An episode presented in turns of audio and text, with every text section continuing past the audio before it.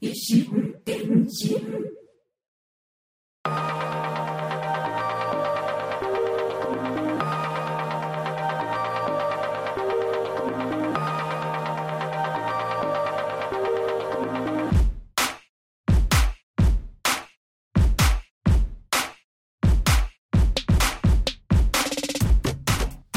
どうもこんにちは。ポッドキャスト維新伝心第6.5回目配信です。この維新伝心は私小桜知恵があらゆる文面紙面から適当に指差ししたキーワードをお題にあることないこと毒にも薬にもならないドクドクした一方的なトークをいい年した中年が痛々しく世間一般とはずれた感性で独りよがりにお送りするポッドキャストです。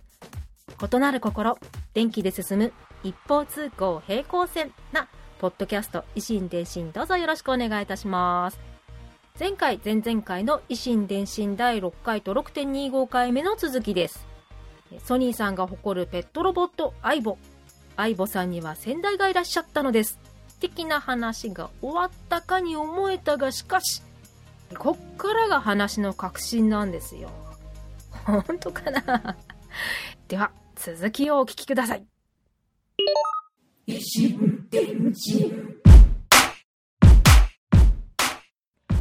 触れ合うことで反応してくれて本物のワンコやニャンコと戯れるような気がする度合いが格段に上がっててもう今時の子供たちはこんな高度な技術を持つおもちゃから入っていくのかと。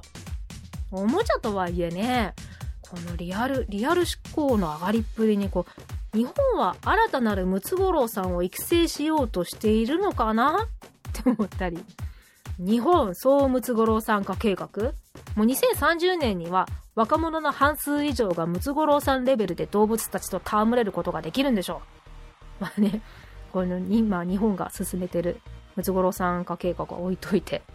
それより何より、YouTuber の皆さんがすっごいですね。んと。大きいお友達のこう新作おもちゃ買ってみたみたいなレビューはまあまあありますけど、小さいお友達の現役のお子様方の新作のおもちゃ買ってもらってみたのレビューが、まあ、お上手。おもちゃのペットロボットに、こう、頭なでなでしてみます。尻尾を触ってみます。とか、こう、カメラに向けて、一個一個わかりやすく見て、見せてくれるんですね。子役タレントさんですか？みたいな、こう、お行儀のいいこといいこと。まだね、表立っては出てこないけどこうカメラを回しているママさんパパさんがこう箱に書いてある説明とかをハキハキと読んだりこう遊ぶのは1日1時間だよとかこうしっかり優しく注意したりもしやご職業はアナウンサーかレポーターですか？みたいな。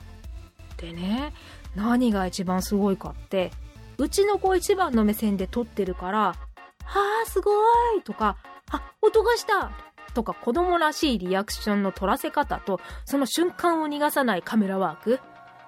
お誕生日やクリスマスで欲しかったおもちゃがもらえたら、普通はさ、こうわーいって遊びながら、包装紙バリバリバリ。中身取り出したら箱はもうぐしゃぐしゃ。ここから買ってくれた大人はシャットダウン。黙々とおもちゃ遊びに集中でしょ？ほらほら、買ってくれたじいじにありがとうは、とかこうね、ママさんとか誰かが催促しない限りは、お礼も言わないのは基本じゃないですか。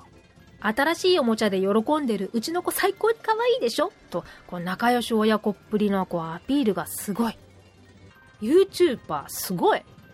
なんかね、単純にこう、一人目中年、大きいお友達から見ると、今時のご家庭はいろいろな意味でハイテクだなーってこう、思っちゃいますね。まあ時代に取り残された私は置いといて、こうした子供向けおもちゃや家電に影響を与えたペットロボットの先駆け、草分け的な相棒。残念ながらメーカー修理対応が2014年で打ち切り。これもニュースになったの覚えてます。ペットロボットは死なないペットのはずなのに修理できなくなることで実質的な死が訪れる。というニュースにはね、相棒オーナーでもない私にも心に引っかかるものがありましたよ。生産販売が終了。対応打ち切り。電化製品の差がなんですけどね。ペットとしてって考えると割り切れるわけないですよね。今でもこう修理しきれなかった相棒たちはオーナーさんたちによってお寺で供養をされてでその後希望には希望するオーナーさんにはドナーとして修理パーツを提供して貢献しているそうです。その肝心の修理はどなたがするのかって言いますとソニーの元エンジニアの方が定年退職後ヴィンテージ機器修理専門の会社を立ち上げて受け付けているそうです。しかもメーカー非公式。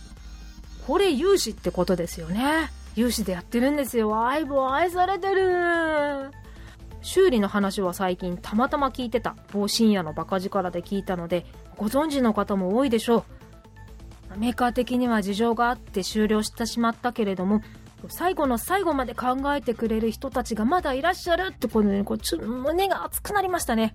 胸熱オーナーさんたちやエンジニアの方からすれば、まあ、当然の思いなんでしょうけどね。というわけで、かなり、かなり話が振り出しに戻りますけれども、覚えてますか？新しい相棒の発表をニュースで聞いた時に、また出すの？大丈夫なの？ってこう私が思ってしまったのが、これでようやくお分かりいただけたかと思います。長いよ。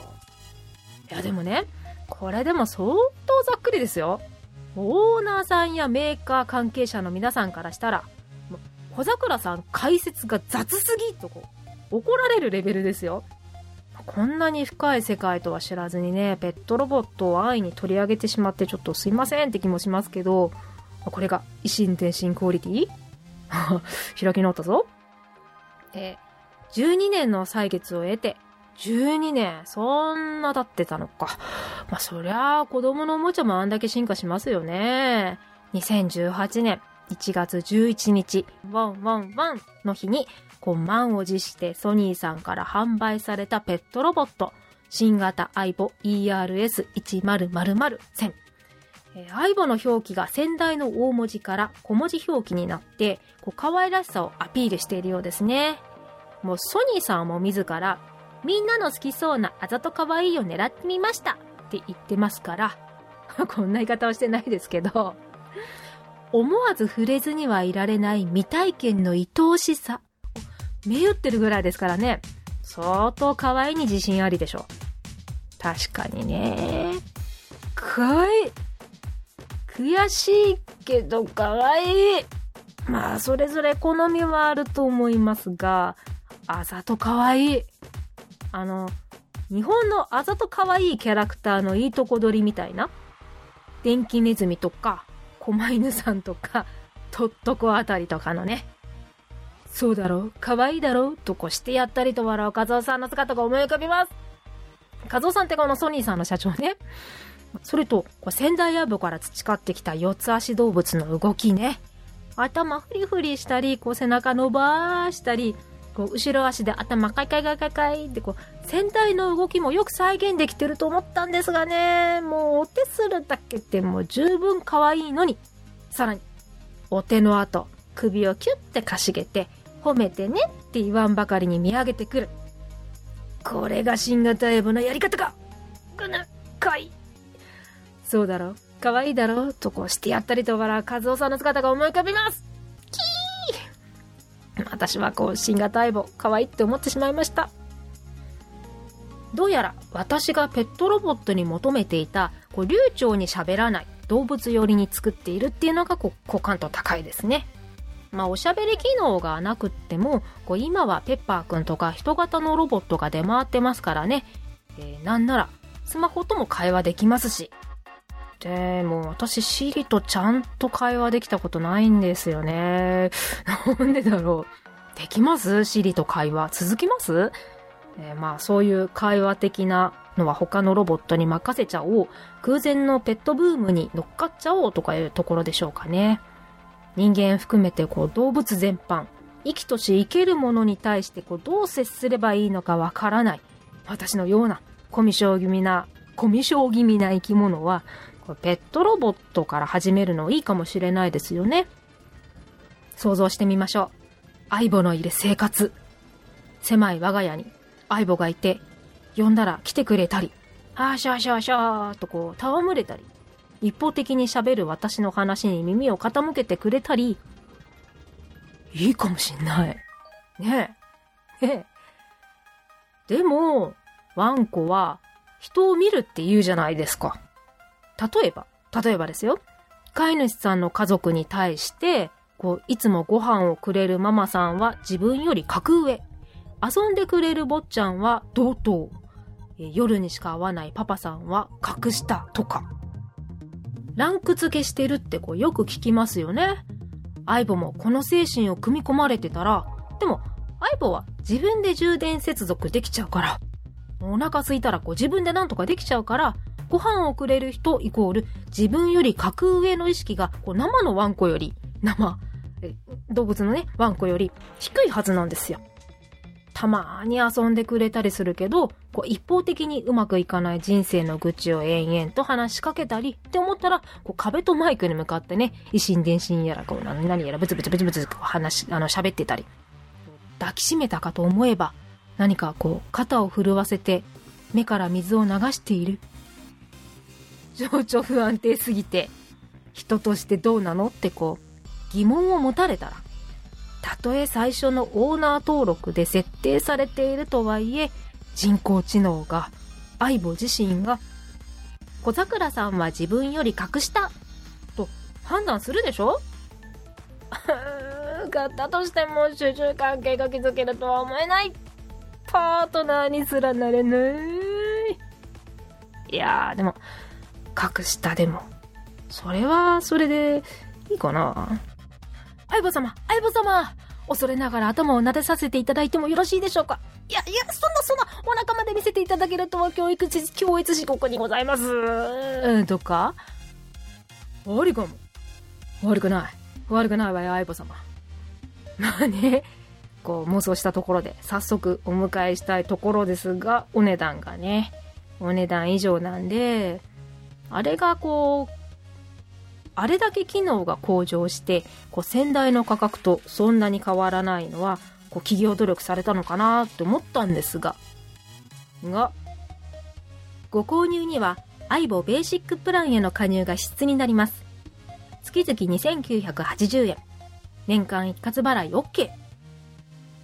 相棒ベーシックプランへの加入？月々日キュッパ。スマホか？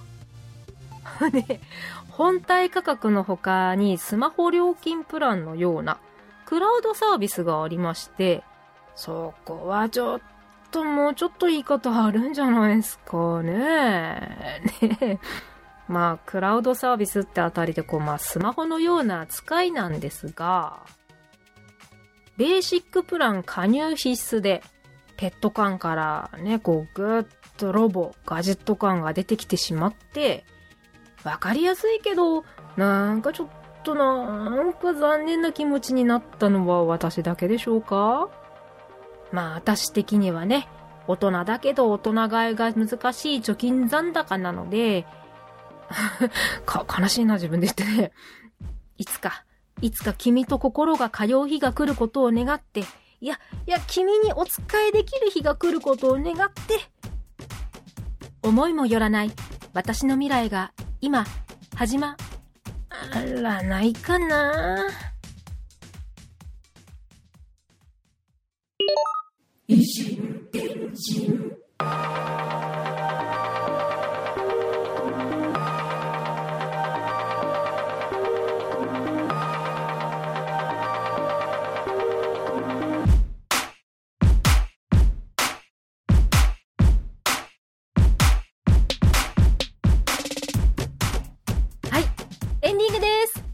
も続きません。終わりです。エンディングです。ステマではありませんよ。あれ？前にもなんか似たようなこと言ったような気がしますけど。まあ何はともあれね、こう動物のペットにしても、ペットロボットにしても、軽い気持ちで買う、そして軽い気持ちで買うのではなく、責任を持って家族の一員として共に過ごしていただければと思います。えーしかし、どこまで行くんでしょうね、ペットロボット。まあ、個人的には、コツメカワウソさんが開発されるといいなぁなんてね。でも、マジで、マジで、こう金銭的に叶うんなら、新型相棒さんをお迎えしたいですね。まあ、どのみち、こう、抽選販売なので、こう、そう簡単には手には入れられないんですけれども、それまでに、身近な人工知能シリタンと会話が続くように、コミュニケーションの練習をしようと思います。ではでは、えー長々とくっちゃべってきましたが、ここまで聞いてくださって本当に本当にありがとうございました。ではでは、指差しして次回のお題を決めます。じゃん去年2017年3月8日から6月5日まで新国立美術館で開催されたミュシャ展。行きましたよ。図録も買いましたよ。なんですか？まあ今回はちょっとコンパクトに。ピラピラピラ。チラシです。まあ、まあ、ペラペラな感じじゃなくてね、こうしっかりした紙で A42 つ折り、フルカラーのいいチラシです。さあ、指差ししてみます。が、開いた。開いた。表裏がもうわからない。ペラペラしてみた。どう、どうかな？どうかな？どっちの面だろう？表がなるかな？よし。シュルシュルルルルン。あのさ、平日に行ったんですけど、当時のバイトが平日休みだったんで、もう、な、なんであんなに平日の朝午前中なのにこう人がいるの？まあ、じ、自分で言っておいてなんですけれども、それぐらい人を来てましたよね。はっ。ああ。ええーと、うん、そうしよう。えーこのリアクションだけでお聞きいただき、えー次回のキーワードは聞いてからのお楽しみということで、ダジャレで締めたいと思います。僕はロボット。最近、オーナーさんが遊んでくれないんだ。そうだ。わざと転んで構ってもらおう。ロボット、転ぼーっと。ロボット、転ぼーっと。では、次回の配信をお楽しみに小坂千恵でした。